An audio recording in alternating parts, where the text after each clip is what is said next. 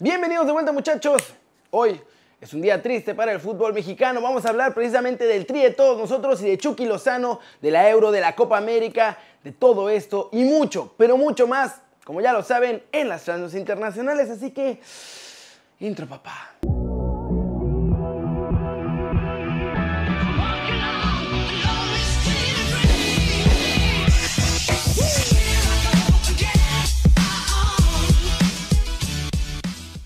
Arranquemos con la nota One Fútbol del día. Rogelio Funes Mori explota contra el árbitro del juego ante Trinidad y Tobago y llamó a la CONCACAF a poner árbitros que sí estén preparados. También en, en la sintonía del juego, de la gente, genera que la gente grite ese, grito y obviamente eso lo generó todo el árbitro. Como te digo, hay jugadas específicas que no marcó bien y, eso lo quiso en el ojo de la gente eh, y bueno, pero creo que nosotros estuvimos siempre a la altura, e hicimos un buen partido. Como te digo, no tuvimos ese cachito de suerte para poder meterla, pero estoy, estoy convencido que jugando así vamos a ganar. ¿Cómo, cómo sobre todo que, llegaron ¿no? y tuvieron posibilidades, pero cómo logran mantenerse concentrados en el juego después del impacto que tiene, que tiene Irving? Es decir, ¿cómo logran salir de eso? Hicimos todo, creo que obviamente influyó mucho ¿no? el golpe de Irving.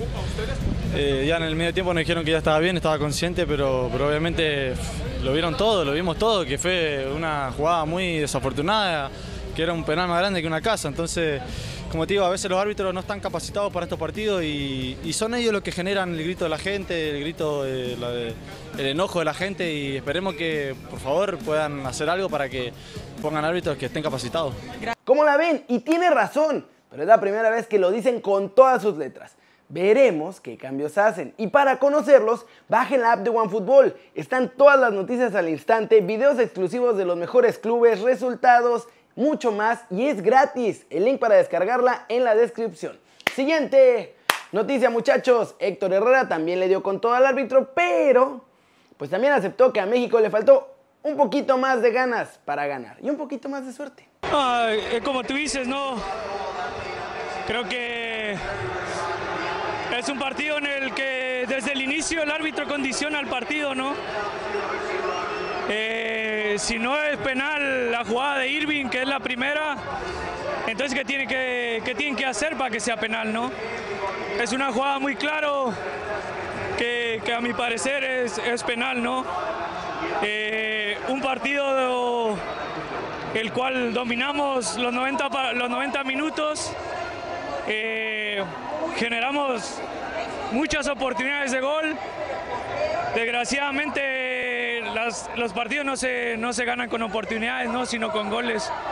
El día de hoy no, no estuvimos finos adelante, nos faltó cerrar la pinza y, terminar con alguna de las jugadas que terminábamos el partido y a cambiar. ¿no? Desde el inicio creo que el, árbitro condició un poco esa parte. Si marca el, penal, el partido hubiese sido otro, estoy seguro.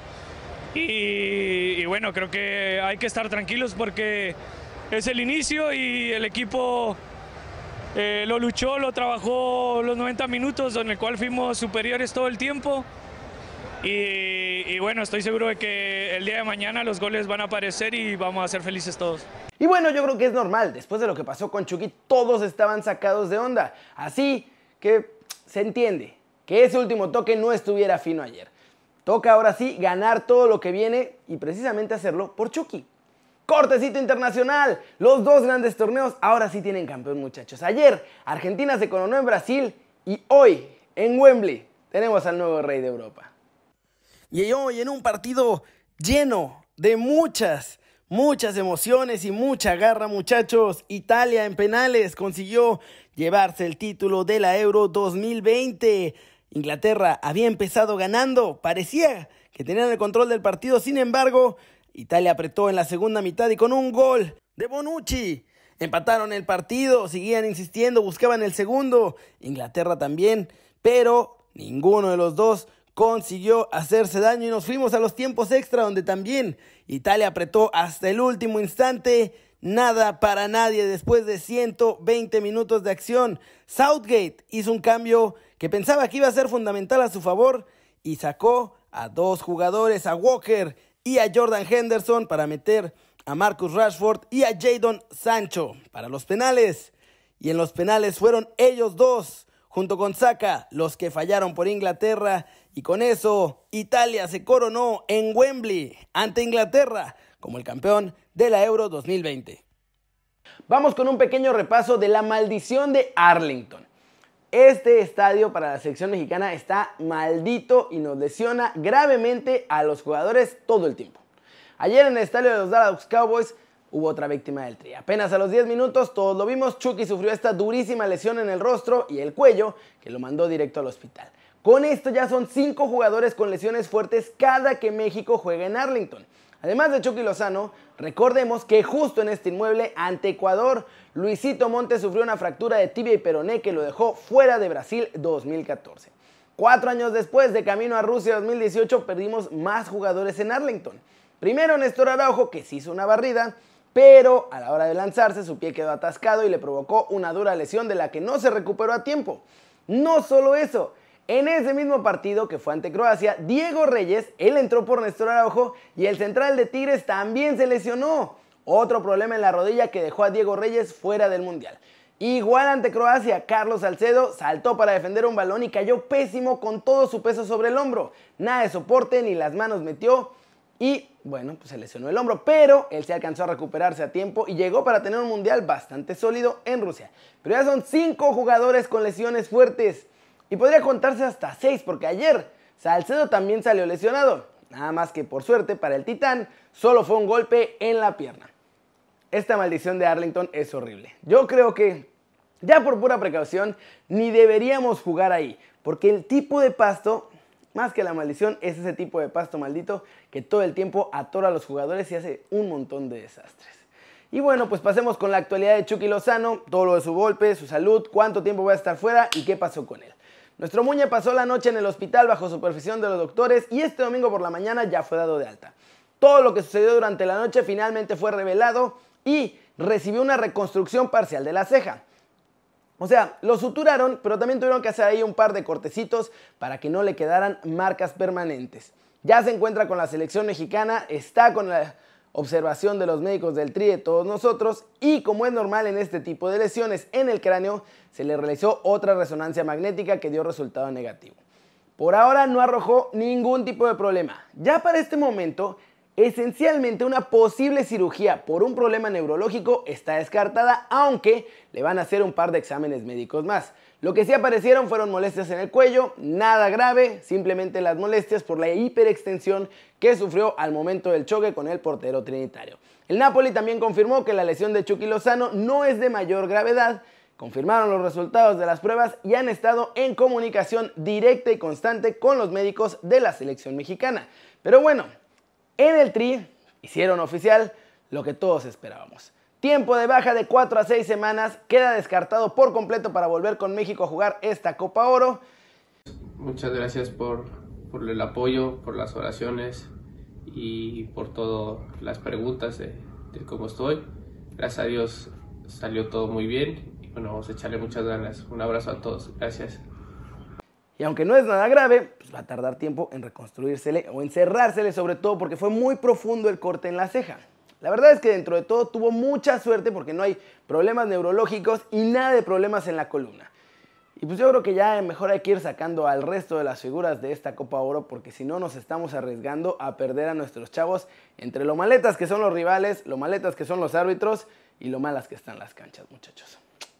Y en una nota breve pero importante muchachos, Santiago Muñoz estaría forzando su salida de Santos Laguna, no piensa renovar con el cuadro de Torreón y parece que Santos finalmente se ha decidido a venderlo porque si no, en seis meses se iría gratis. Por ahora no se sabe a ciencia cierta cuál es el destino de Santi Muñoz, sin embargo, si está presionando su salida de esta forma, muy probablemente es porque se va al extranjero. Recordemos que antes de comenzar el torneo Clausura 2021 ya tenía una oferta del Cercle Bruga y además el Sporting de Portugal lo sigue de cerca, así que en la semana estaremos informando hacia dónde va el joven delantero mexicano.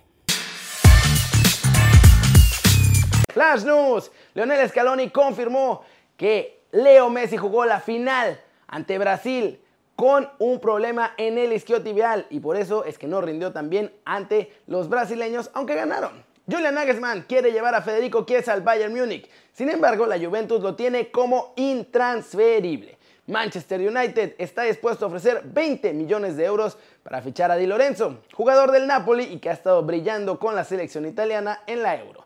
Tuchel también le ha pedido al Chelsea que por favor hagan un esfuerzo más para fichar a Erling Holland del Borussia Dortmund. El problema es que la verdad está muy complicado llegarle al precio a los albinegros. Saúl está en el radar del Barcelona y él se ve muy motivado, ya está pensando en color azulgrana, entiende que va a aspirar a lo máximo tanto en lo nacional como en lo europeo con el cuadro culé. Arsenal quiere reforzar su defensa y el elegido es el jugador del Brighton, Ben White. De hecho, los de Mikel Arteta ya habrían hecho una oferta de 52 millones de euros. Y eso es todo por hoy muchachos. Lamento ser, o más bien traer malas noticias el día de hoy. Dentro de todo, Chucky está bien, aunque queda fuera de la Copa Oro va a estar bien, se va a recuperar y va a estar a tiempo para jugar, va a estar sano, todo perfecto. Eso es todo por hoy. Muchas gracias por ver este video. Denle like si les gustó, metan el zambombazo duro a la manita para arriba. Si así lo desean, suscríbanse al canal si no lo han hecho. ¿Qué están esperando muchachos? Este va a ser su nuevo canal favorito en YouTube. Denle click a la campanita para que hagan marca personal a los videos que salen cada día. Yo soy Kerry, ustedes ya se la sándwich. Siempre me da mucho gusto ver sus caras sonrientes sanas y bien informadas. Y aquí nos vemos mañana desde la redacción con Dani, con todas las reacciones a todo lo que pase hoy. Chau, chau.